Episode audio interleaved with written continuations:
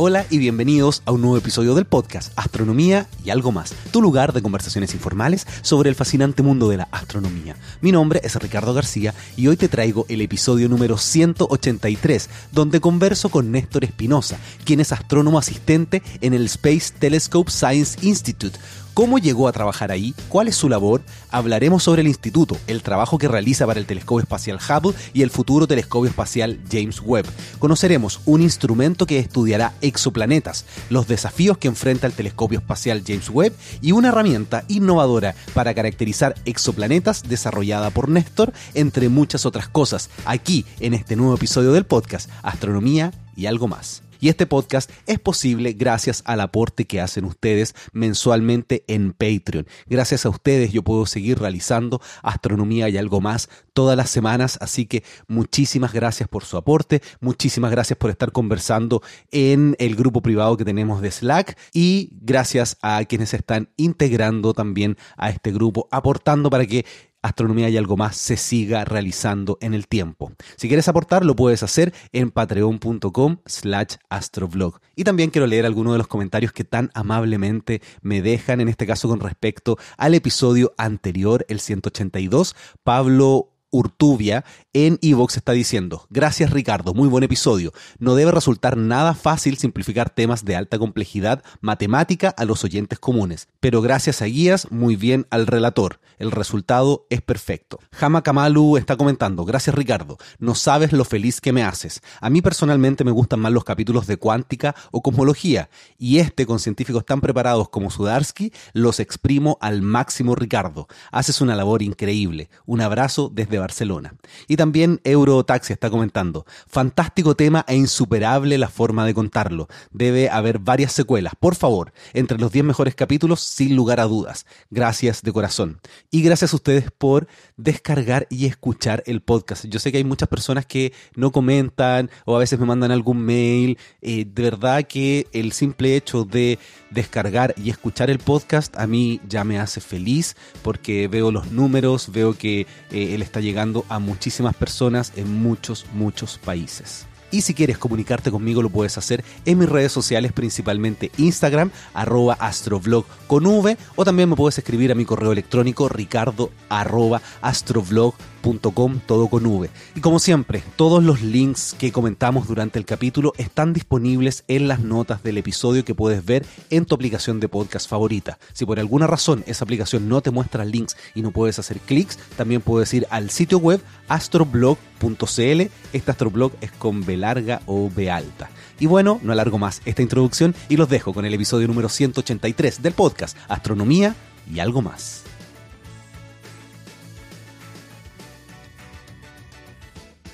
Estoy nuevamente junto a Néstor Espinosa, quien ahora es astrónomo asistente en el Space Telescope Science Institute en Baltimore. Néstor, bienvenido nuevamente a Astronomía y algo más. Un gusto estar aquí de nuevo, Ricardo, a la distancia. Exactamente a la distancia y no solamente por el tema de coronavirus, sino porque además tú estás en, en Estados Unidos, en Baltimore, así que igual no podríamos haberlo hecho en persona. Justamente, hay varias decenas de miles de kilómetros que nos separan, eh, que evitan que eso sea así. Exactamente. Así que, bueno, la primera pregunta que siempre le hago a las personas y también, claro, como nosotros conversamos en el episodio 104, quizás no todos se acuerden de ti, cuando estás con amigos con una cerveza, ¿cómo te presentas? ¿Cómo les cuentas tu trabajo? Bueno, usualmente eh, por acá eh, uno dice que eh, estoy actualmente trabajando en el Hubble, porque así le llaman al Space Telescope Science Institute, que es más conocido, este instituto es muy conocido por el Hubble porque es el centro de operaciones eh, científicas del Hubble, eh, el que es este telescopio que está orbitando alrededor de la Tierra. Es que yo no creo que no haya nadie de los oyentes del podcast que no conozca el Hubble. Pero puede ser, ¿cachai? Puede que haya alguien por ahí que, no sepa lo que es el, telescopio espacial Hubble. Eh, bueno, el centro de operaciones científicas es el, Space Telescope Science Institute, pero hoy en día el, el Space Telescope, nosotros estamos trabajando en un montón de proyectos que vienen en el futuro. entre ellos, el más cercano es el telescopio espacial James Webb, en el cual yo trabajo también, eh, el cual estamos planeando lanzar el próximo año. Y también el Space Telescope va a ser el centro de operaciones científicas de eso. De hecho, ya es el, el centro de operaciones científicas y uno, aunque no se lanza aún, ya es el centro de operaciones científicas hoy en día. Eso es lo que yo trabajo usualmente. Qué genial que digas, pretendemos lanzarlo, porque como ahora estás trabajando eh, como parte de eh, un equipo de soporte del James Webb, eh, ahora, ahora lo haces como tú y dices, queremos lanzarlo el próximo año. Sí, es, lo digo harto con orgullo también, porque, bueno, dentro del, del, equipo del James Webb somos cerca de mil, entre astrónomos, ingenieros, gente de administración, etcétera. Todo eso junto, todo el equipo de James Webb somos como mil personas, eh, que estamos divididos entre la NASA, entre Space Telescope eh, y otras instituciones en Estados Unidos y el mundo. Eh, entonces, claro, es un equipo grande con el cual es súper entretenido trabajar y, claro, es un orgullo tremendo también ser parte de ese esfuerzo que es un esfuerzo colectivo. Exactamente. Oye, y cuéntame un poquito cómo llegaste a estar en ese lugar. O sea, primero, cómo, te interesaste en astronomía y cómo llegaste ahora a estar trabajando en ese instituto, porque la última vez que nosotros conversamos estabas trabajando, haciendo tu doctorado, de hecho, en la Universidad Católica y eh, me habías contado que te habías ganado un fellowship para irte al Instituto Max Planck.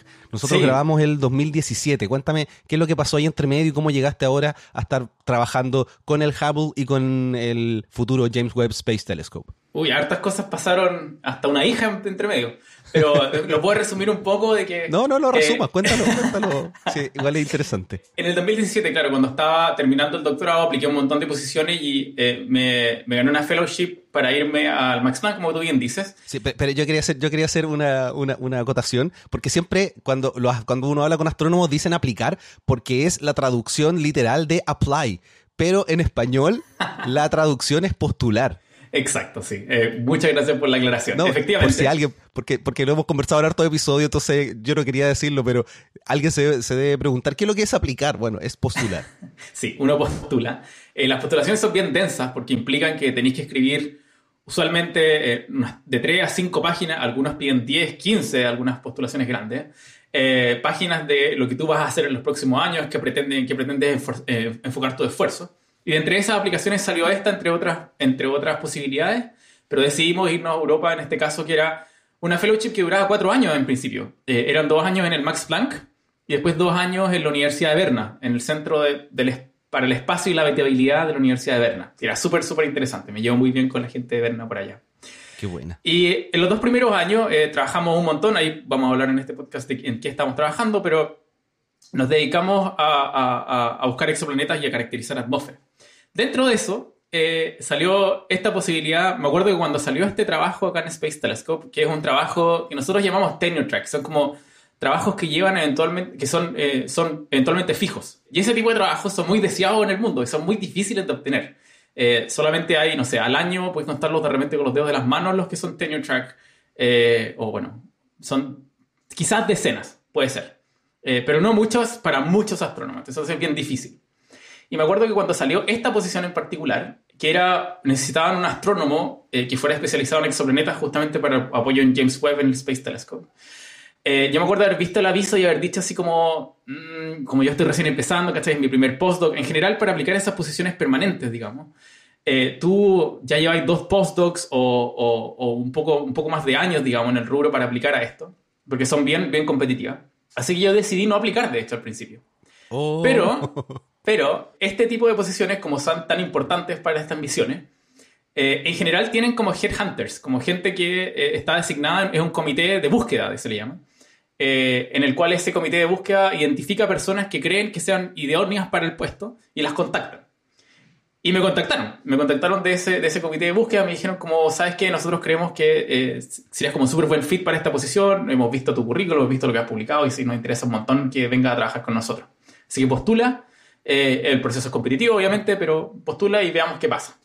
Y eso me motivó a postular, de hecho. Por supuesto, si llega el Headhunter diciéndote, oye, eres el indicado para, para este trabajo, como que no te queda otra más que postular. Debo decir también que, eh, bueno, yo guardo muy súper buena relación, ya somos como amigos ya con, con mi advisor del doctorado.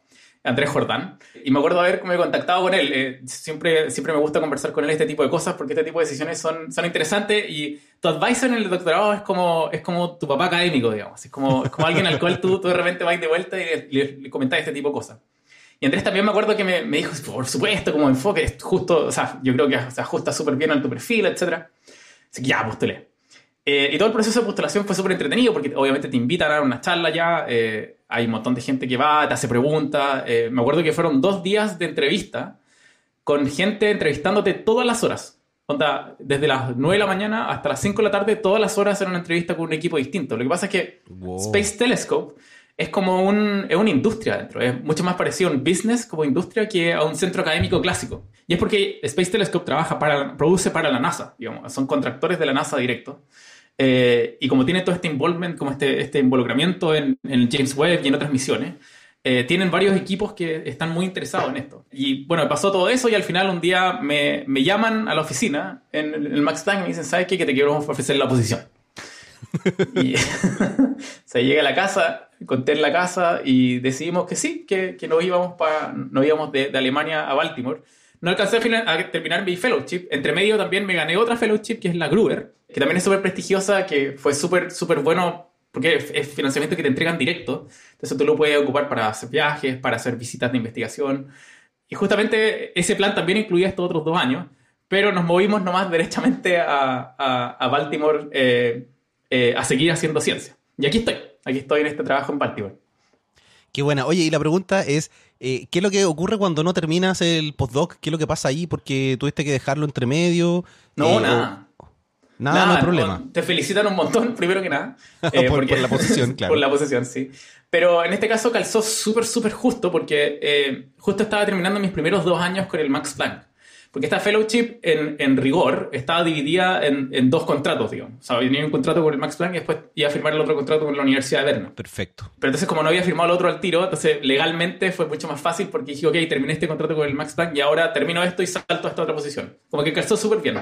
Y obviamente que cuando te ofrecen la posición tú puedes decir, como mira, no puedo partir ahora, pero puedo partir, en este caso fue septiembre, eh, octubre, perdón, eh, que es cuando termina mi contrato. Y dice, ok, no hay problema. Y así fue.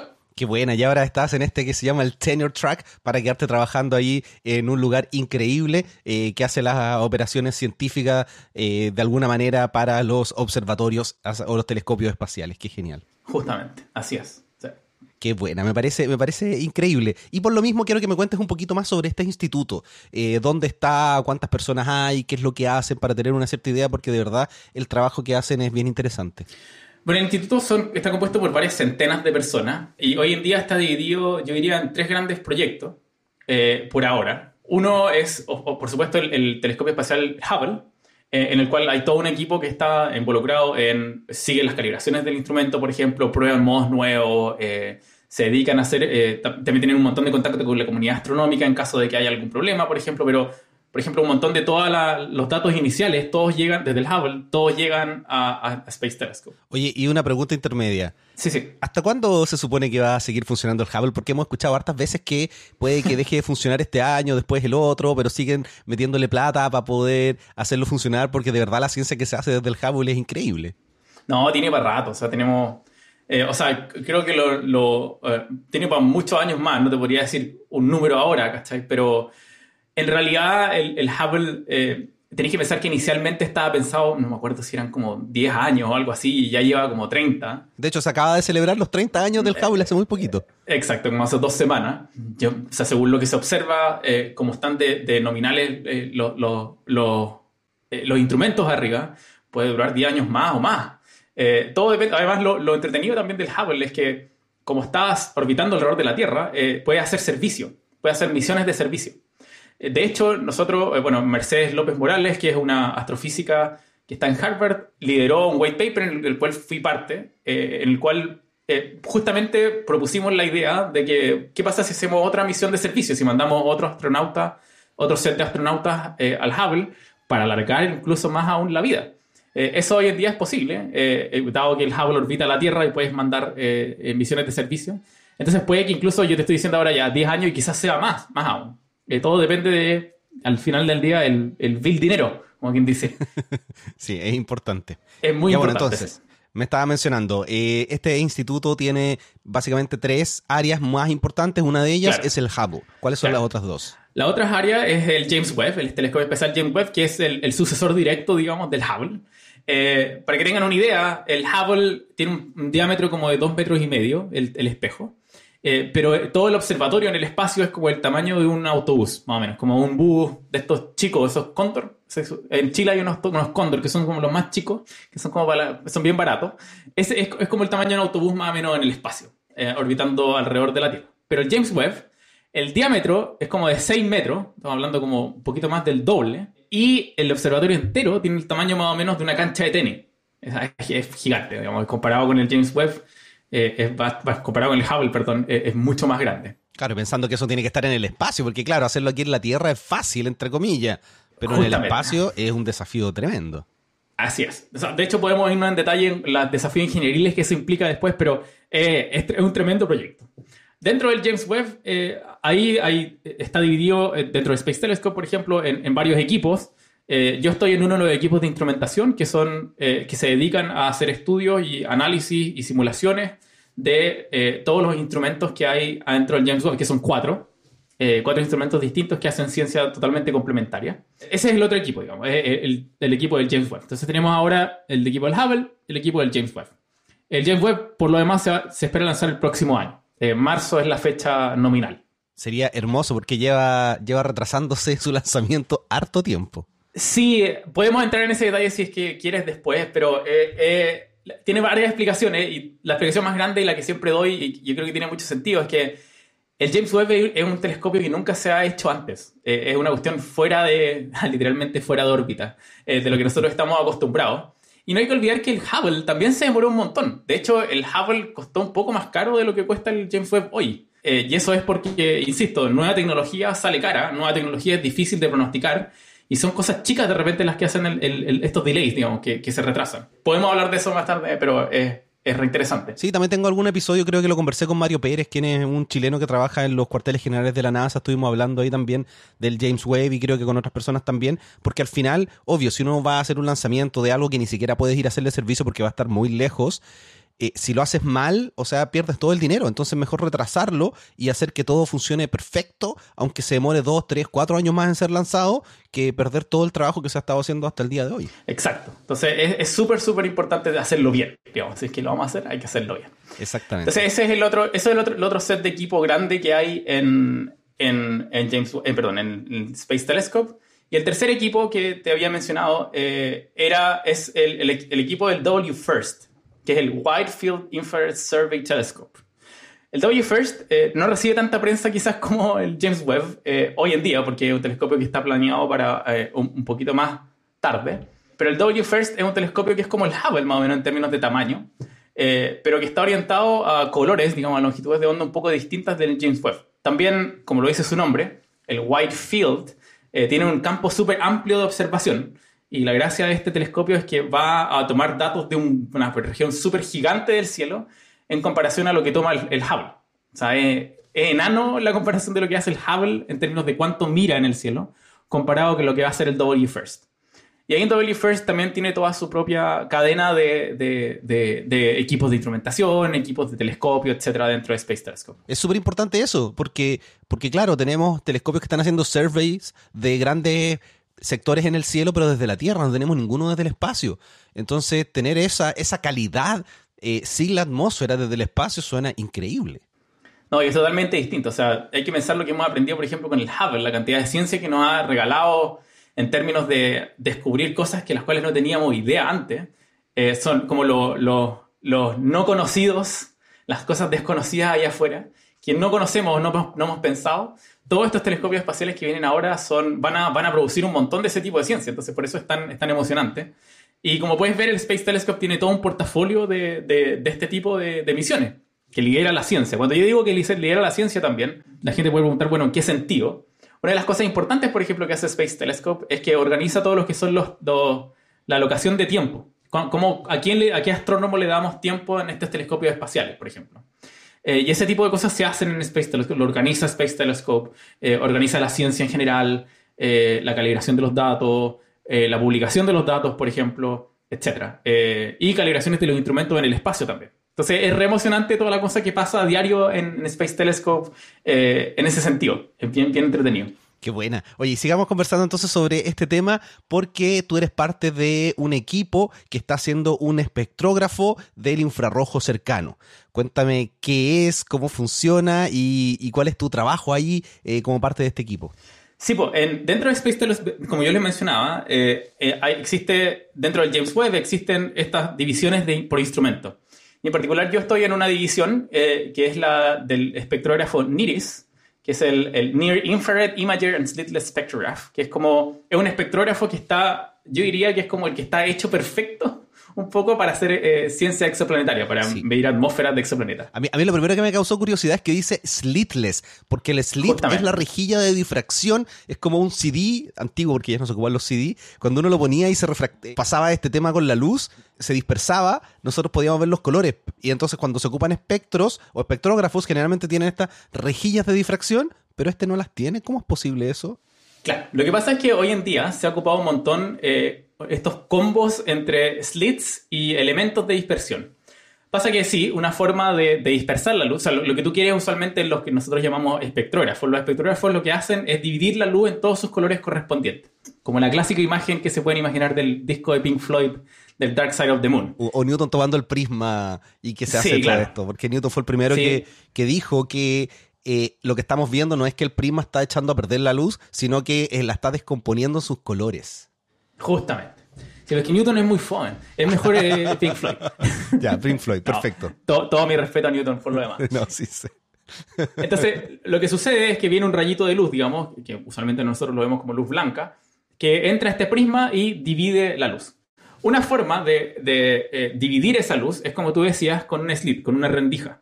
Esa rendija también es, si tú pones una rendija muy, muy chiquitita, eso también es capaz de hacer esta, esta, esta difracción de luz, digamos, que dispersa la luz en sus distintos colores. Aún así, tú también puedes hacer lo mismo con un prisma. Y de repente, lo que ha hecho un montón hoy en día, lo que se ha hecho un montón en astronomía, es combinar estos dos. Entonces pones un slit y después pones un prisma. Haces los dos al mismo tiempo. Entonces dispersas con mayor resolución. Pasa que, en general, por ejemplo, en exoplaneta, sí la resolución no importa, pero no es tan, tan importante, porque el tipo de mediciones que nosotros hacemos, lo que nosotros estamos más interesados en verdad, es en tratar de medir el flujo de la estrella, como el brillo de la estrella, en función del tiempo con extrema precisión. Nosotros queremos saber que el brillo de la estrella, en unas precisiones estamos hablando de cientos de partes por millón, así una cosa muy, muy chiquitita.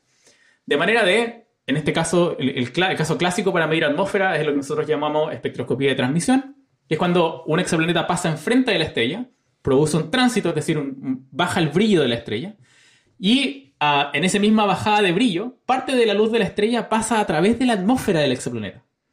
Entonces, en esta bajada de brillo queda impresa toda la información de la atmósfera del planeta. Entonces a nosotros nos interesa un montón medir esa bajada de brillo con extrema precisión. Perfecto. El problema es que cuando tú tienes un slit, si es que se mueve un poquito el instrumento o se mueve un poquito el telescopio o cualquier cosa pasa, no sé, por ejemplo, aumenta la temperatura un poquito, el slit puede variar un poquito o el telescopio se puede mover un poquito y eso hace que parte de la luz se pierda en el slit. Porque se mueve un poquito la, la estrellita, no cae justo en el medio del slit de esta rendija, sino que cae un poquito para el lado. Y eso hace que tu luz varíe en función del tiempo. Y tú lo que quieres evitar siempre es eso. Porque eso produce variaciones instrumentales en el brillo de la estrellita. Perfecto. Entonces, Niris eh, eliminó este slit. Como sacan el slit, tiene solamente el, el, elemento de dispersión. Entonces, eso evita que hayan este tipo de problemas instrumentales que tienen un montón de instrumentos hoy en día alrededor en la Tierra y en el espacio. Entonces es perfecto para hacer este tipo de ciencia en la cual tú quieres medir el brillo de las estrellitas con una precisión tremenda. Entonces por eso dice slitless. es un espectrógrafo que no tiene estos slits. Qué buena. Entonces la gran gracia de, de NIRIS es que eh, esa es una. Y la otra es que te da una precisión tremenda en un, en un rango de colores en los cuales ningún otro instrumento te va a dar una precisión tan alta. Eh, que es más tirada, como bien dice el nombre, al, infrarrojo cercano. Estamos hablando eh, de entre 0.6 micrones hasta 3 micrones más o menos. 0.6 micrones hasta 0.9 micrones, no, 0.6 micrones hasta 0.7, 0.8 micrones es lo que ve el ser humano más o menos. Eh, y para allá más colores más grandes, o sea, longitudes de onda más grandes, no hablo de 1, 2, 3 micrones, esas son longitudes de onda que nosotros no vemos. Sí, yo estoy acostumbrado a las longitudes de onda visuales en nanómetros, pero claro. Ah, puede ser. Entonces estamos, hablando entre, estamos hablando entre 700 nanómetros hasta 30.000 nanómetros. Ya, perfecto, porque entre 400 y 700 nanómetros es lo que nosotros, lo que ve nuestro ojo. Exacto. Entonces nosotros en, en NIRIS vemos desde 600 hasta 300.000, más o menos. perdón, hasta 30.000. Perfecto. No 300.000. Claro, porque además hay que, hay que mencionar que, no lo hemos mencionado, pero eh, James Webb es principalmente un telescopio infrarrojo. Justamente. Sí. O sea, para que tengan una idea, en términos de atmósferas de exoplaneta, el Hubble ha hecho, puede hacer entre desde 400 nanómetros hasta 1.5 nanómetros. Perdón, hasta 1.5 micrómetros, que son 1500 nanómetros. Eh, en cambio, el James Webb va a, ser una, va a ser casi el doble de esa longitud de onda hacia el infrarrojo solamente con este instrumento. Pero tiene otros instrumentos adentro, los otros tres instrumentos que no he nombrado ahora, llegan hasta los 50.000 nanómetros y hay algunos que llegan más allá aún. Entonces estamos hablando de, una, de colores de la luz los cuales en exoplanetas no hemos explorado jamás. Entonces no sabemos qué vamos a encontrar, es lo más interesante. Bueno, tenemos algunas predicciones, pero puede que encontremos cosas de las cuales ni siquiera estamos pensando. Claro, y lo otro que yo siempre menciono, que creo que ya lo he mencionado en, otros episodios, lo importante de hacer este estudio es que estudiar infrarrojo desde la Tierra porque tenemos atmósfera y el vapor de agua. Echa a perder la observación en infrarrojo, tener un telescopio infrarrojo sobre la atmósfera es increíble. Justamente, y esa es también una de las razones por las cuales, por qué el James Webb está tan lejos tiene que ver también porque la Tierra y la Luna emiten radiación en infrarrojo, entonces necesitábamos enviar un telescopio bien lejos de la Tierra y la Luna también. Y es por eso que el James Webb está súper lejos, está con una distancia como cinco veces la distancia de la Tierra y la Luna, en el punto lagrangiano número 2, que, es bien, bien lejos, o sea, es básicamente imposible mandar a alguien para allá, a una persona. Quizá un robot, pero eso no es parte del, contrato del, del, James Webb. Sí, aquí estoy mirando, no sé si está correcta la información, pero dice 1.5 millones de kilómetros está el L2. Justamente, así es. Qué increíble. es muy lejos. es bien, bien, bien lejos. Entonces, claro, e-, ese es uno de los dilemas de, del James Webb en, términos de cuáles son las misiones espaciales que nosotros estamos acostumbrados como el Hubble. El Hubble, como orbita alrededor de la Tierra, tú puedes, está más o menos cerca, y puedes enviar, por tanto, una misión de servicio, digamos, con astronautas arriba para que lo vayan a arreglar. Es caro, pero se puede. Exacto, es caro, pero se puede. El James Webb mandar a alguien es impensado. O sea, ni siquiera vamos normalmente a la Luna. Eh, vamos, hemos, fuimos en el pasado, ahora quieren volver a ir, pero es mucho más caro. Y por tanto, ir a una distancia cinco, más, cinco veces más, más grande que la Luna a un telescopio, porque ni siquiera hay una superficie, ahí está el telescopio nomás, es un poco impensado para, para mandar humanos.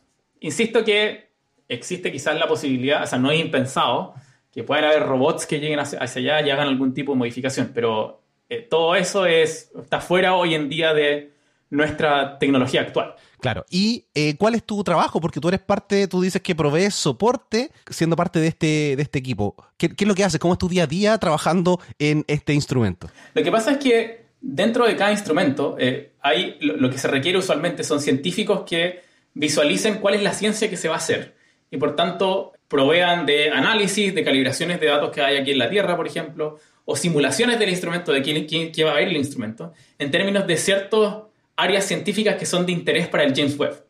En particular, por ejemplo, el James Webb, una de las cosas que va a hacer y que está pintado para hacer es exoplanetas. Entonces, en mi caso particular, eh, yo soy la, persona de exoplanetas en, este instrumento y lo que me dedico yo a hacer un montón últimamente eh, es a proponer, por ejemplo, eh, programas de calibración, eh, qué deberíamos calibrar para estar seguros de que el James Webb con este instrumento va a hacer la ciencia que tiene que hacer. Ahora recién terminamos de...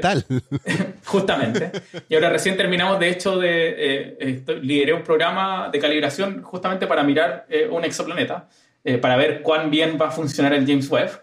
Eh, esto ya es público, así que puedo hablarlo en, en, este podcast. Por favor, adelante, cuéntame. ¿Y con, qué lo observaron? Porque obviamente el James Webb todavía no, está en el espacio. Claro, entonces lo que nosotros hicimos es hacer simulaciones, por ejemplo. Para esto tenéis que hacer simulaciones. Y esas simulaciones están informadas por algunos eh, algunas tests que, que se hicieron eh, en la NASA del instrumento, en, en el vacío, digamos. y esos tests nosotros los usamos para hacer simulaciones de qué va a ver el James Webb en el espacio. Y en función de eso hicimos simulaciones y dijimos, mira, este, nosotros ponemos tiempo del James Webb para observar este exoplaneta, nos podríamos estar seguros entonces de que la precisión que vamos a alcanzar es la que nosotros creemos que va a alcanzar, quizás mejor. Eh, eso lo vamos a saber una vez que esté, esté ahí eh, en el espacio. Eh, pero este programa de calibración, por ejemplo, que propusimos y ahora ya está en sus etapas finales, es, va a ser esto, va a ser como uno de los primeros programas que va a observar un tránsito exoplanetario con James Webb, lo cual es fantástico. Qué buena. Quería, quería mencionar dos cosas entre medio. Primero, de alguna u otra forma tú ya estás utilizando datos del James Webb, aunque no esté mirando, estás utilizando datos eh, tomados en laboratorio. Y además, eh, cuando se hagan las primeras observaciones, las primeras calibraciones, tú vas a ser el astrónomo que va a tener que revisar esos datos antes de asignarle el tiempo al resto de la comunidad astronómica. Justamente, es un trabajo súper choro, súper interesante, pero también, como tú bien mencionas, es, un trabajo de alto servicio, en el sentido de que, claro, se necesita ese ojo un poco entrenado de haber trabajado en esta área, para poder decir si los datos están, son, están como nosotros esperamos o son mejores, o no, o cuáles, cuáles son, por ejemplo, eh, si este brillo preciso que te estaba mencionando yo tiene algunas variaciones extra, eh, uno sabe qué, de qué pueden ser esas variaciones. Entonces, todo ese tipo de análisis, claro, va a tener que hacerse durante el, commissioning del, instrumento, el comisionamiento. Claro, pero, pero me parece increíble que cuando se capte información de un exoplaneta, tú vas a ser el astrónomo que va a tener el primer acceso a esos datos de un telescopio que va a revolucionar la astronomía. Sí, es un, privilegio en ese sentido poder trabajar en, este, en este proyecto y ser parte de eso, ¿verdad? No, iba a decir que no, iba, no, puedes, no vas a poder comentarlo al principio porque hay que esperar que se hagan los papers y todo. Puedes decir, tengo información importante, pero no, no la vas a poder mencionar tan rápido. Bueno, esa es una de las cosas que eh, es importante destacar, que eh, estos datos van a ser liberados para la comunidad eventualmente y nosotros, como parte del James Webb, eh, no podemos publicarlo, porque, o sea, porque estás trabajando de adentro, entonces tampoco eh, es como, es como una ventaja básicamente que uno tendría con respecto a otros científicos de, de poder liberar estos datos. Entonces lo que se va a hacer es que yo sí voy a hacer todo el análisis, vamos a mirar los datos, vamos a, estar ahí haciendo todos los detalles, vamos a decir que el instrumento está nominal, digamos, que funciona bien, eh, y de ahí esos datos se van a liberar como en un año, y ahí la comunidad científica podrá hacer lo que quiera con esos datos pero yo no puedo publicar, o sea, por una cosa de ética, en teoría creo que incluso podría, pero no por una cosa de ética científica, eh, no lo voy a hacer, digamos. esos datos pertenecen a la comunidad científica, a ti eh, y a todos los demás científicos y, personas del mundo, digamos. Eso es lo bonito también. Eh, hay que tener harto cuidado con esa parte ahí de ser cuidadosos con que esto es un servicio a la comunidad. ese es el trabajo, en verdad soporte a la comunidad, es soporte al, al, al, James Webb en particular. No, y ese soporte es súper importante porque si en algún momento podamos detectar, no, no necesariamente vida, pero sí moléculas orgánicas o algo que tenga, que demuestre indicios de vida en un exoplaneta, lo más probable es que sea a través del James Webb y ahí tu trabajo va a jugar un rol importante. Justamente, sí. Sí, no, es, como te insisto, es un privilegio poder estar trabajando y ser parte de este equipo. Y también un desafío, porque si tú haces más tu trabajo, no se van a poder detectar estas cosas. Bueno, esa es la otra parte del trabajo que estamos haciendo ahora y en la cual estoy ahora trabajando ahora, eh, eh, digamos en estos días. Es que una de las partes importantes es simular datos y pasarlo a través de agregarle un poco de ruido y pasarlo a través de todo lo que son los, algoritmos y códigos que reducen esos datos para estar absolutamente seguros de que estamos obteniendo las, reducciones están correctas, digamos, siguen el, flow, digamos, que deberían seguir. Una gran parte de mi trabajo ahora es eso, eh, desarrollar algoritmos que lo hagan, eh, apoyar en algoritmos que se están en desarrollo, eh, etc. Entonces, esa es, parte de mi trabajo actual que, que, es bien importante, para estar exactamente lo que tú dijiste, estar absolutamente seguro de que lo que estáis haciendo es efectivamente correcto. Y qué mejor que hacerlo que con datos simulados y con datos que están simulados informados por eh, experimentos de laboratorio acá en la Tierra. De hecho, cuando empezamos a grabar este, este episodio del podcast, eh, tus ventiladores en el computador estaban sonando muchísimo porque estás corriendo simulación en este momento. Sí, justamente. Eh, y tuve que pararla. Así que, pero después la voy a correr de nuevo. Ya, perfecto, lo siento, pero vas a tener el mejor audio posible. sí, está bien, está bien. Todo sea para, para, compartir esta información del James Webb. Oye, y en ese sentido, no sé si hay algo más interesante que nos quieras comentar del James Webb antes de pasar a algún otro tema de tu trabajo, de lo que estás haciendo con este instrumento. Eh, o sea, dentro de... Lo que pasa es que una cosa para que, para que entienda la gente de cómo funciona también el trabajo que hago en Space Telescope es que mi tiempo se divide en mitad y mitad. Eh, lo que hemos estado hablando hasta ahora es la mitad de tiempo que es lo que nosotros llamamos funcional dentro de Space Telescope, que se, es es justamente este soporte al James Webb. Y la otra parte del 50% es mi ciencia, que podemos, la vamos a hablar ahora en un rato. Pero dentro de este tiempo funcional, claro, parte de mi trabajo está en, en NIRIS, eh, apoyar el instrumento, pero también estamos liderando un montón, eh, por ejemplo, estoy liderando, soy el líder científico de un, una, un toolkit que le llamamos, un exoplanet, el Exoplanet Characterization Toolkit, ExoCTK, que es un set de, de herramientas que eh, Space Telescope ha estado liderando un montón, eh, que son para apoyar en las propuestas de telescopio. Lo que pasa es que, como mencionábamos antes, tú tienes, para observar con el James Webb, tienes que hacer propuestas de telescopio, escribir un reporte Yo quiero observar con el James Webb. en el cual dices... Claro, si, si ponías esas, esas, palabras ahí, probablemente está rechazado. Pero si ocupas las herramientas, por ejemplo, que nosotros estamos desarrollando para ayudar en estas propuestas, que hacen simulaciones de exoplanetas, por ejemplo, con el James Webb, que ayudan a planear las observaciones, porque tienes que planear las observaciones, hacer escribir dentro de tu propuesta, tiene que ir un plan de cómo vas a mover el telescopio, en qué, cuán, cuál es el ángulo que lo vas a girar para observar tu objeto.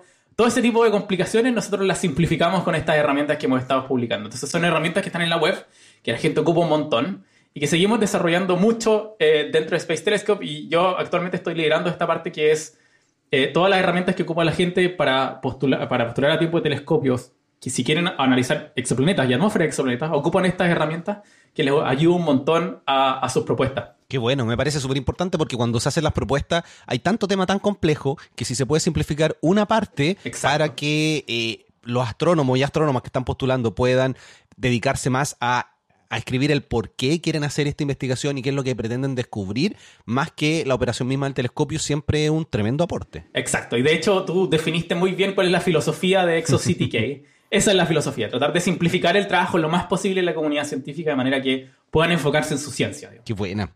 Oye, y en ese sentido también quería hablar de otro, otro tema que tú desarrollaste, que siento que es interesante porque Hoy día todo el tema computacional juega un rol muy importante, eh, sobre todo en este tema de exoplanetas, pero en, todas las áreas. Y tú desarrollaste algo que se llama Juliet, no sé si se pronuncia así, Juliet. Sí, sí, Juliet. Cuéntame qué es lo que es, cuánto te demoraste en desarrollarlo y por qué es tan importante y está disponible para que cualquier astrónomo, científico, incluso yo si quiero lo descargo y puedo empezar a trabajar y procesar imágenes de exoplanetas en tránsito o con velocidad radial o ambos al mismo tiempo. Justamente, Juliet fue mi sueño desde que empecé el doctorado un poco, que siempre pensé que alguien, alguien debería escribir una herramienta que te permitiera primero hacer análisis de exoplanetas de manera fácil, eh, de manera que pudiera importarlo en tu, en tu, código y ajustar una curva de luz, por ejemplo, un tránsito, estas variaciones de brillo o velocidades radiales en general. Y esas herramientas en verdad no existían mucho, habían algunas que se acercaban, pero cuando estuve en el Max Planck decidí que yo me iba a sentar a escribir esa cuestión.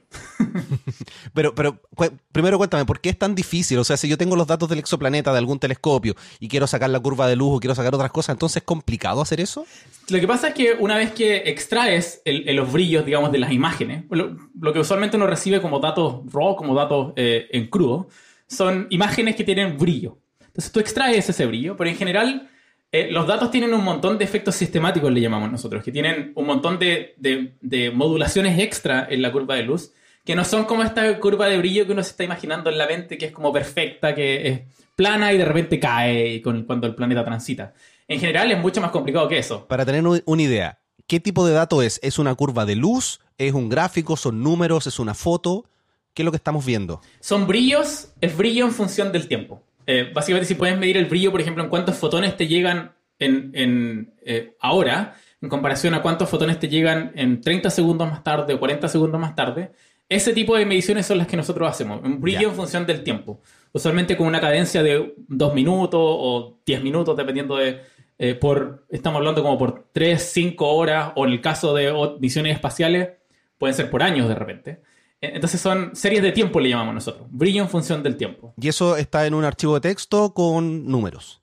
Claro, tú le puedes pedir esto, o sea, lo puedes bajar, digamos, claro. Es, un, archivo de texto o un archivo un poco más complicado, pero que puedes convertir a texto. No, pero ¿cuál es... el archivo? Cuéntame el archivo, quiero saberlo, quiero entender cómo funciona.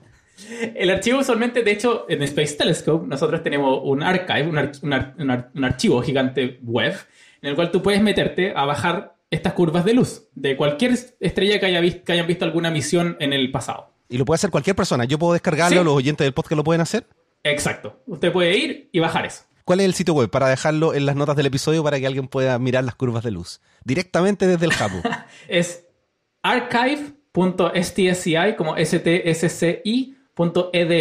Lo voy a dejar en las notas del episodio. Vayan y descarguen estas curvas de luz para que puedan ver exactamente cómo son los datos del Hagu. Claro. Entonces, eh, por ejemplo, si tú vas y ves los datos de, de test, que es una visión que nosotros podamos hablar un ratito más. Exactamente, sí. Eh, estas son curvas de luz, básicamente. Entonces, esta, lo que, el archivo que tú bajas es un archivo eh, .fits, que es una extensión un poco extraña, pero muy común en astronomía, de la cual tú puedes extraer tiempos y flujos directamente. De hecho, adentro de ese archivo hay, hay, un, hay una columna que dice tiempo y otra que dice flujo. Perfecto. Bajas eso y esos son los datos. Ahora, esos datos usualmente no son tan bonitos como te los, la gente usualmente se imagina. No es como cuando tú buscas tránsitos de exoplanetas en, en Google, son unas curvas hermosas que son planas y bajan cuando pasa el planeta. La realidad es mucho más complicada que eso, tiene un montón de variaciones por el instrumento, porque se mueve un poquito el instrumento, o porque la estrella también puede ser variable. Y ahí es donde entra Juliet.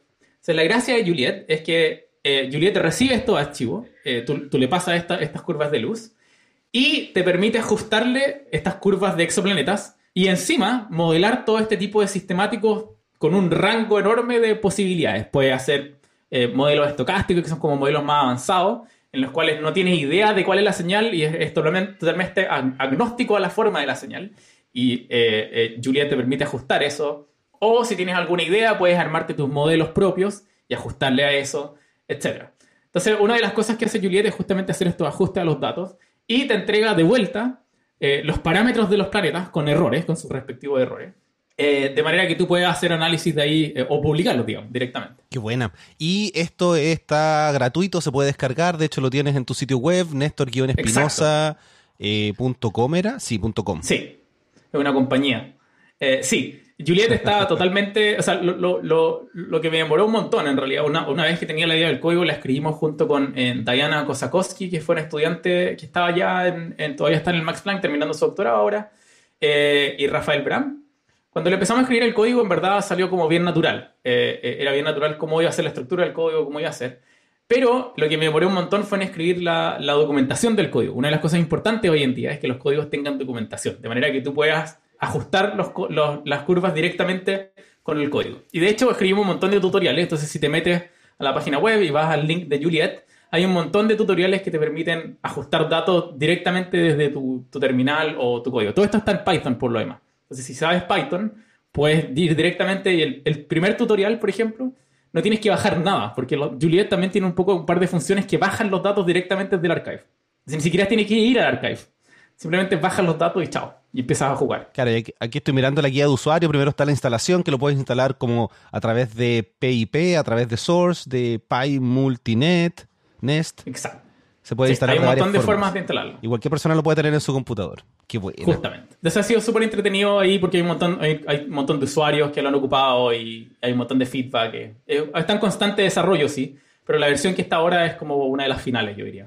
Claro, y además esto no es que solamente tú hiciste el programa y lo dejaste en este sitio web, sino que además publicaste un artículo científico contando sobre este software que realizaste y cuando otras personas utilizan este software, eh, citan tu, tu paper indicando que utilizaron este software. ¿Cómo ha sido esa recepción? ¿Qué, lo, qué, comentarios has tenido? Cuéntame un poquito de eso. Súper buena. Eh, ha sido súper entretenido porque eh, hemos tenido un montón de contacto con la comunidad, la gente le encanta, lo usa.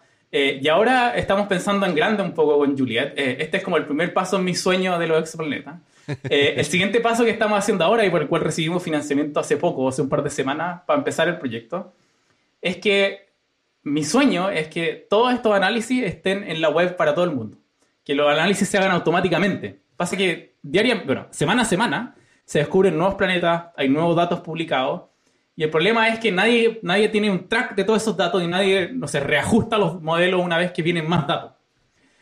Y nosotros estamos planeando un, un servicio web eh, que va a usar eh, Amazon Web Services como eh, cloud computing, como computación en la web, en la, en la nube, para hacer este tipo de análisis automáticamente. Va a haber como una máquina que va a estar constantemente bajando datos nuevos, ajustando los datos con Juliet, etc. Entonces ahora vamos a empezar a hacer todo ese análisis dentro de este año. Claro, y además necesitan financiamiento porque AWS no es barato, dependiendo de cuántos datos lleguen, la cuenta va a empezar a subir, así que es necesario tener ese financiamiento. Para ser totalmente honesto, la parte más difícil del financiamiento es financiar personas, más que AWS. AWS, por ejemplo, el, para este proyecto inicial son como 2.000 dólares.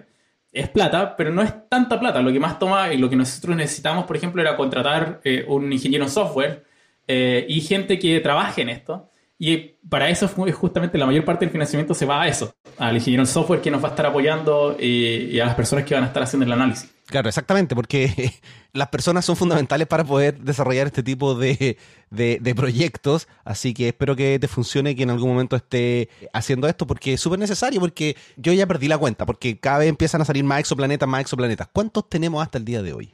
Más de 4.000, más de 4.000 exoplanetas. Entonces no hay ningún track de todo, o sea, hay, hay tracks que siguen la literatura, pero no hay ningún track que siga los datos que son muchos más que la literatura. ¿Y qué significa seguir los datos? Significa que cada vez que, por ejemplo, eh, eh, hay misiones espaciales que están observando hoy en día y observan nuevos tránsitos de estos planetas, no sé, casi toda la semana, eh, tanto en la Tierra como en el espacio. y nadie toma esos datos y reajusta los, los modelos, digamos, para poder datear, mejorar las propiedades de estos exoplanetas para el futuro o para hacer análisis en general. Entonces, alguien tiene que seguir esto. Y nosotros queremos ser esas personas, digamos, que sigan estos datos nuevos que se van publicando, estos datos nuevos que se van tomando, para poder tener siempre los modelos más precisos para cada exoplaneta, constantemente. Oye, ¿y eso que se haga de manera automática no, no traerá de repente algunos errores que no se encontraron cuando uno lo hace más manual? Eh, ¿Cómo se puede solucionar todo ese, ese tema que podría surgir? Por supuesto, ese, ese es uno de los grandes desafíos que tenemos con este proyecto, es justamente tratar de visualizar eh, cuáles son las partes que se pueden automatizar y las que no, por qué no y qué podemos aplicar. Hay un montón de trucos eh, estadísticos que uno puede ocupar para poder ir updateando estos datos, eh, para poder ir reajustando los datos. Eh, que justamente están en esta propuesta y, que vamos a estar explorando durante el año. Si, hacemos otro podcast en un año más, quizás te puedo tener varias respuestas al respecto. Qué bueno, me parece súper interesante. Oye, y lo que yo te, quería proponer es que eh, ya llevamos harto rato hablando de estos temas y nos queda, nos queda el resto de la mitad de tu tiempo, que es descubrir exoplanetas, que no es menor. Así que lo que podríamos hacer es dejar esa parte para un, un episodio futuro donde hablemos solo de test, que siento que es demasiado importante, y eh, los otros exoplanetas que has descubierto, porque ha hecho algunas publicaciones y tiene algunas cosas interesantes. No sé si te parece. Sí, perfecto, me parece súper bien. Genial. Entonces, no sé si hay algo del trabajo que tú estás haciendo ahora en este instituto del Space Telescope Science Institute o de eh, Juliet que hemos conversado que te gustaría profundizar aprovechando que tenemos este tiempo. En verdad, eh, una de las cosas interesantes que nosotros hemos estado haciendo ahora con, con Juliet es que eh, dentro de hoy en día, como simultáneamente, creo yo, salieron un par de códigos similares eh, que hacían cosas complementarias a Juliet o que hacían cosas similares a Juliet. y hemos estado mucho en contacto entre ellos. Yo creo que esto es una parte importante y fundamental también de, de cuando uno escucha cómo se hace ciencia en general. Nosotros lo hemos hablado antes y siempre se piensa que no sé, pues la ciencia se hace como a partir de lo, que la gente tiene en la mente, es que la ciencia la hace una persona y esa persona hace todo y esa persona es la líder de esto. Pero en verdad, siempre aparecen este tipo de, esfuerzos que son paralelos, en los cuales pueden que, o puede que no, lleguen a los mismos resultados. Y una de las cosas que nos hemos estado eh, enfocando un montón ahora con estos otros equipos que han hecho códigos similares, es tratar de sentarnos y ver cuáles son las diferencias entre nuestros códigos. Como dependerá, por ejemplo, de si tú ocupas Juliet o otra herramienta de las que se han publicado ahora, eh, las propiedades finales de tu exoplaneta o no. Eh, y este tipo de detalles eh, nos ha llevado a discusiones bien interesantes y que estamos ahora muy en contacto. Y de hecho, este, este, este proyecto que te estoy hablando de Cloud Computing, en el cual estamos planeando hacer como un, un censo gigante de todos los exoplanetas que sea constante, estamos en contacto con este equipo. Somos el, el equipo, digamos, es bien grande e incluye a toda esta gente que está, tiene sus propios códigos, de manera que podamos comparar todas las propiedades eh, que pueden variar dependiendo de qué algoritmo ocupas, eh, lo cual no tenemos idea hoy en día. Es súper importante poder revisar eso porque eh, si llegásemos a descubrir vida en algún exoplaneta, se va a descubrir a través de Juliet, pero otro, otro software quizás lo haga y diga, no, aquí no hay vida, entonces sí, justamente. hay, que... Por ejemplo, ese tema. Una, una de las cosas choras, por ejemplo, que estoy haciendo ahora mismo, una de las simulaciones que estoy corriendo detrás, está, haciendo con Juliet. Eh, y una de las cosas que hace Juliet, por ejemplo, que no hace muchos otros códigos, es que eh, te da cuál es la probabilidad, por ejemplo, de que exista un planeta en tus datos. Te la calcula directamente, esa es una de las cosas que hace. Y, por ejemplo, aquí nosotros eh, estuvimos conversando con unos colegas recién en un sistema que estoy trabajando ahora, en el cual descubrimos un planeta extra que nosotros pensábamos que, pensábamos que no existían más planetas en este sistema y da la, el detalle de que ahora hay más planetas en este sistema según Juliet. Qué buena. Entonces, una de las cosas que me interesaría un montón, y ahora cuando lo vamos a publicar ahora, eh, probablemente va a ser un tópico, es otros códigos encuentran o no ese planeta. Ha pasado un montón este tipo de, detalles. Eh, por ejemplo, esto ha pasado en el pasado con, no sé si te acuerdas, en que unos científicos salieron diciendo que había una exoluna eh, alrededor de un planeta. Fue una discusión similar. Sí, se dio harto el tema de la exoluna, salió por todos lados. Y también era como una bajada de brillo muy chiquitita que la gente pensaba que podía ser evidencia de esta exoluna. Hay un set de, científicos que creen que está ahí, hay otro set de científicos que no creen. Y este tipo de, debates se cierran un poco dependiendo de estas herramientas, de estas herramientas que, te entregan probabilidades de que esa señal en verdad esté en los datos o no. Eh, esto es como eh, súper, como ¿cómo, se dice? Es como súper, eh, es como la frontera hoy en día del conocimiento en el sentido de tratar de cómo, cómo le pones un número a esa probabilidad de que haya un planeta o no. Eh, es, un, es, un, tópico súper, súper interesante que me ha interesado un montón y en el cual, como te digo, eh, Juliet juega también un rol en términos de las posibilidades que tiene para analizar estas señales. Claro, eso es súper importante lo que estás diciendo porque la gente ve la ciencia como algo certero que te dice, sí, esto es así, esto no es así, de esta manera, pero la ciencia va siempre de la mano con la incertidumbre. Entonces tú sabes que hay un planeta hasta cierta, con un cierto margen de error. Entonces tú no puedes decir, sí, aquí hay un planeta salvo que varios telescopios y muchas observaciones lo demuestren 100%. Si no, hay mucha incertidumbre y hay que trabajar con esa incertidumbre. Exacto, uno también tiene que ser bien humilde en ese sentido porque el día de mañana puede ser que, por ejemplo, en este caso, puede ser que el día de mañana salgan más observaciones y digas, ¿sabes qué? No, eh, se comprobó con más datos y los datos son al final todo. Ahora, cómo incorporas esa evidencia y le pones un número, ese detalle estadístico es súper importante. Y es un problema que obviamente no toca solamente la astronomía, toca a un, montón de, eh, áreas de la ciencia, pero es un tema que a mí me apasiona un montón. O sea, en términos de estadística, eh, eh, a mí es una de las cosas que siempre me ha interesado harto paradójicamente, nunca tuve un curso de estadística. Extraño, pero, pero bueno, ahí siempre se puede aprender, tienes la base física y matemática para poder utilizar estadística. Sí. Oye, quiero que aprovechemos estos últimos minutitos que tenemos porque en algún momento mencionaste algo y dijiste, lo podemos conversar después y ahora llegó ese momento después, que son los desafíos del James Webb, porque se ha trazado bastante, porque eh, tenemos que desplegar algo del tamaño de una cancha de tenis en el espacio a 1.5 millones de kilómetros. Eh, ¿por, qué, es tan difícil hacer esto y por qué se ha retrasado?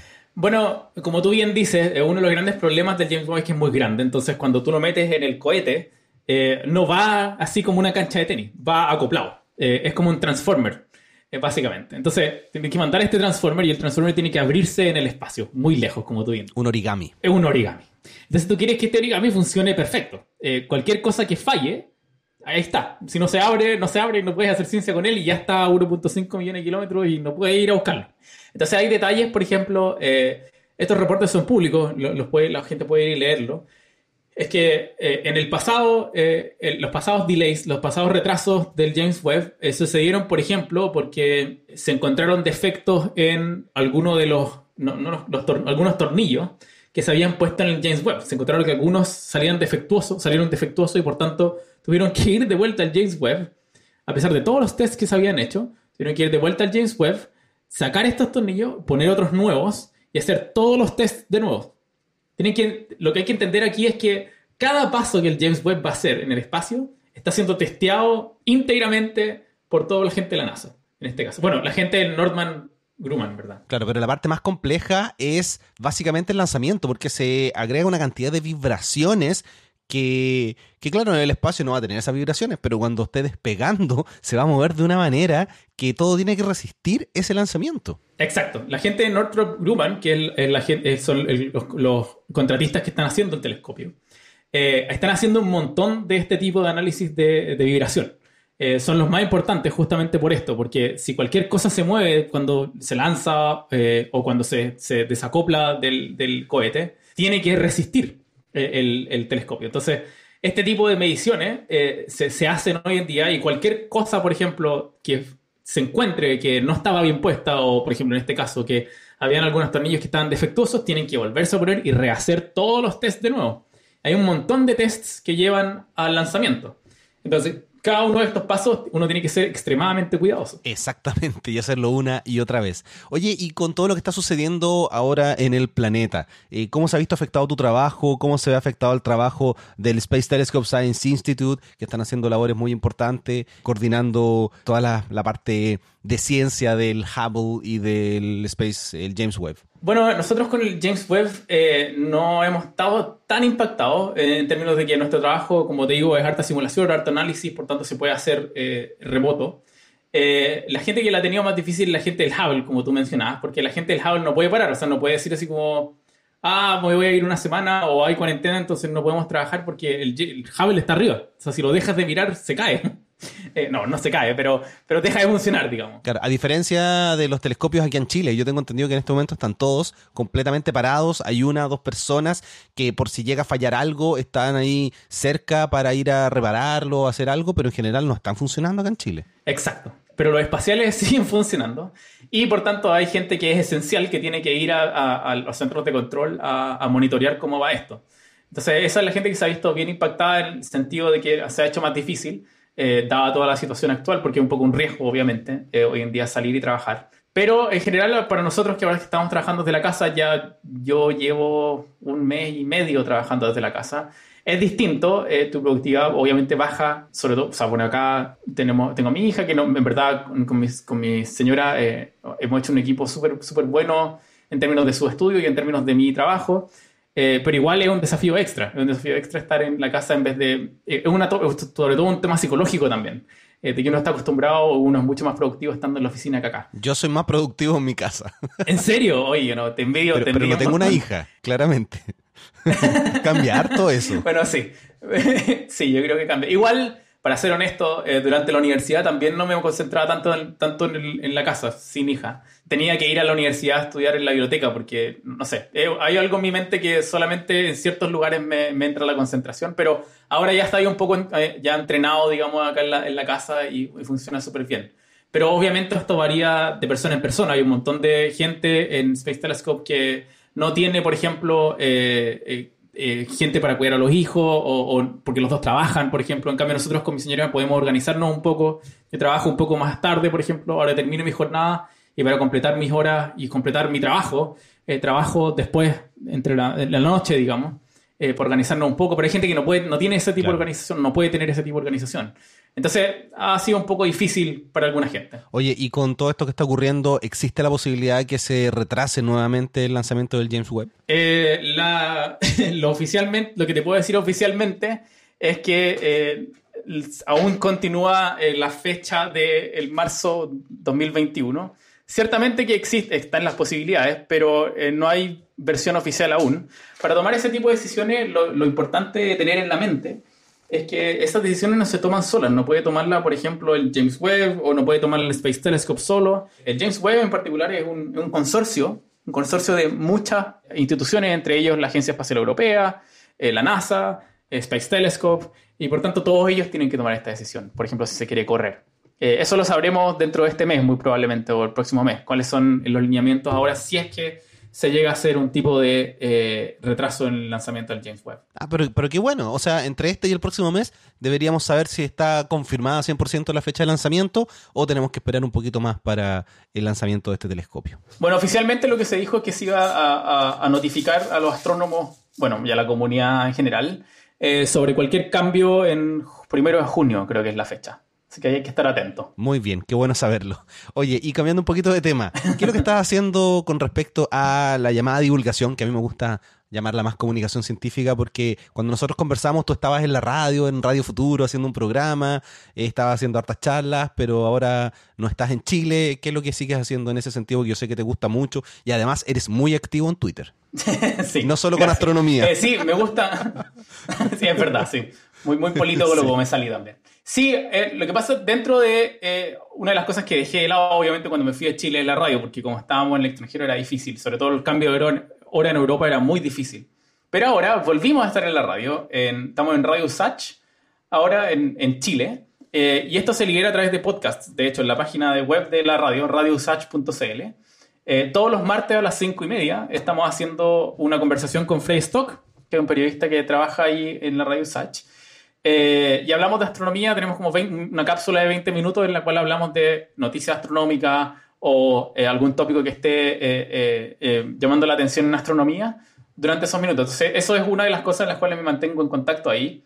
Y dentro de acá, antes de que pase a lo siguiente que estás haciendo, es que mencionaste que esto es podcast, pero está en un sitio web. Entonces la pregunta es, ¿la gente en sus aplicaciones de podcast la puede descargar o tiene que ir al sitio web? Ah, es una muy buena pregunta a la cual no tengo una respuesta. Eh, vamos a averiguar. Porque mi visión, yo ya llevo, llevo más de cinco años haciendo podcast. Para que un podcast sea podcast, tiene que tener un RSS feed que se vaya actualizando y tiene que estar por lo menos en el directorio de Apple Podcast porque cubre el 80% de todos los podcasts, porque desde su aplicación son como el 60% de descarga, más todas las aplicaciones como Podcast Addict, Overcast, que se conectan al directorio de Apple Podcast. Y también hoy día debería estar en Spotify, que tiene como el 10% más o menos del consumo de podcast. Entonces, para que algo se llame podcast, según mi visión, después de cinco años de haber hecho un podcast, es que tiene que estar disponible en el directorio de Apple Podcast y ahora de Spotify. Ah, interesante, ok. Voy a mencionar eso en la radio y vamos a seguir tu consejo. Sí, porque es muy cómodo escuchar los podcasts desde las aplicaciones. Yo,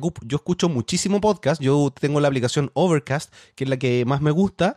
Y claro, cuando me dicen, oye, anda a un sitio web y descarga el MP3, como que a mí no me queda tan cómodo, porque obvio que uno escucha el podcast en el teléfono mientras está haciendo aseo, lavando plato, haciendo ejercicio, bueno, hoy día uno no sale de la casa, yo lo escuchaba en la micro, en el, metro, pero eh, solo aquí en la casa. Así que si pueden hacerlo así, eh, genial. De todas maneras, yo voy a dejar el link para que puedan escucharlo a los que les interesa.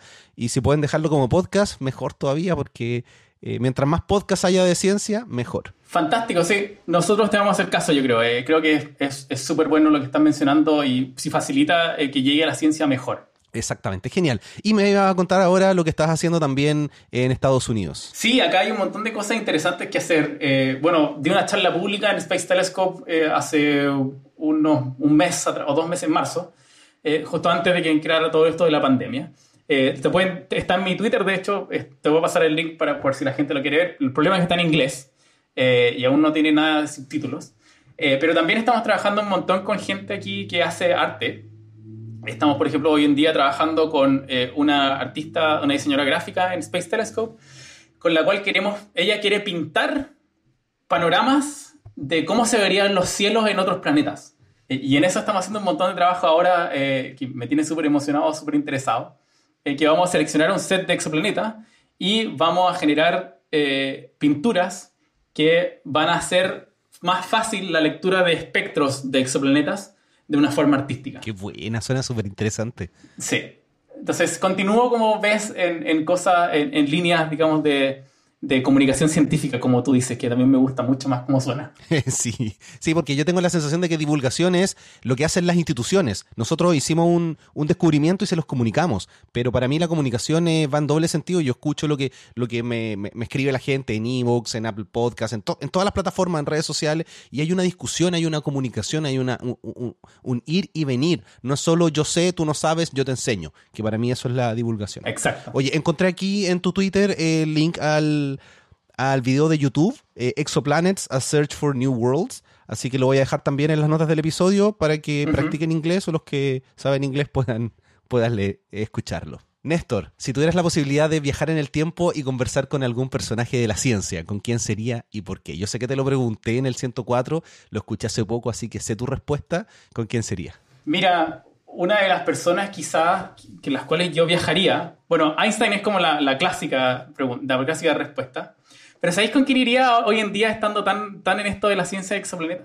Me iría a sentar a tomar un café con o Kepler o Giordano Bruno o todos esos antiguos científicos que siento que esas conversaciones serían tan, tan llenadoras, porque esa gente, estos científicos antiguos como los que te acabo de mencionar, no solamente trabajaban en astronomía, eh, hacían un montón de ciencia, un montón de arte también en otros lados y creo que una conversación con ellos sería fascinante. Y también me encantaría ver sus caras al mencionarles que llevamos 4.000 exoplanetas descubiertos al año 2020. Yo creo que se les caería la cara y quizás tendrían ideas tan geniales que no se nos ocurren a nosotros hoy en día, que creo que sería una conversación súper, súper bonita. Toda esta gente antigua sería muy, muy entretenido tenerlo en una mesa. De todas maneras, ¿y quieres saber quién mencionaste en el episodio 104? 104? ¿A quién mencioné? Mencionaste que no a Newton porque es muy pesado, pero sí. te gustaría tomarte una cerveza, primero un café, después una cerveza con Carl Sagan. Ah, por supuesto, me encantaría tener Carl Sagan en esa mesa también. La gente de Carl Sagan, Kepler y Giordano Bruno, yo creo que sería una conversación fantástica. Oye, sería, grabaría el podcast con ellos.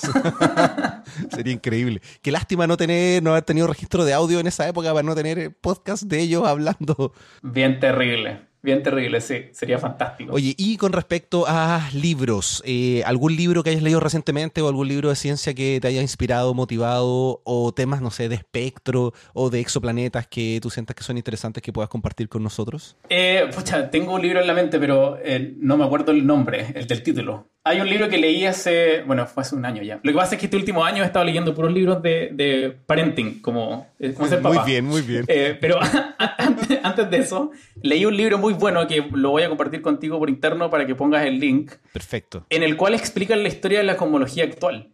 Pasa que en ciencia, la ciencia es mucho más que publicar papers, es mucho más que eh, publicar resultados hay un montón de desarrollo social dentro de la ciencia, eh, que es importante. Estoy pensando, perdón, en un, en un nombre que me recomendó ahora un, eh, alguien que entrevisté hace poco, Daniel Sudarsky, está hablando del libro What is Real. No sé si es ese. Ah, sí, yo también lo leí. Ah, también lo leí, es súper bueno. Pero este es un poco distinto. Ah, perfecto. Porque yo ya lo descargué. Todavía no lo, no lo he comenzado a leer, pero lo tengo ahí para, para leer. El, el What is Real es súper bueno. También lo, lo, recomiendo. También lo leí. Eh, que habla un poco de la física cuántica. Pero en la misma línea eh, de que eso habla de la física cuántica, este libro que, que leí, que te voy a compartir, habla de cómo se desarrolló la cosmología moderna.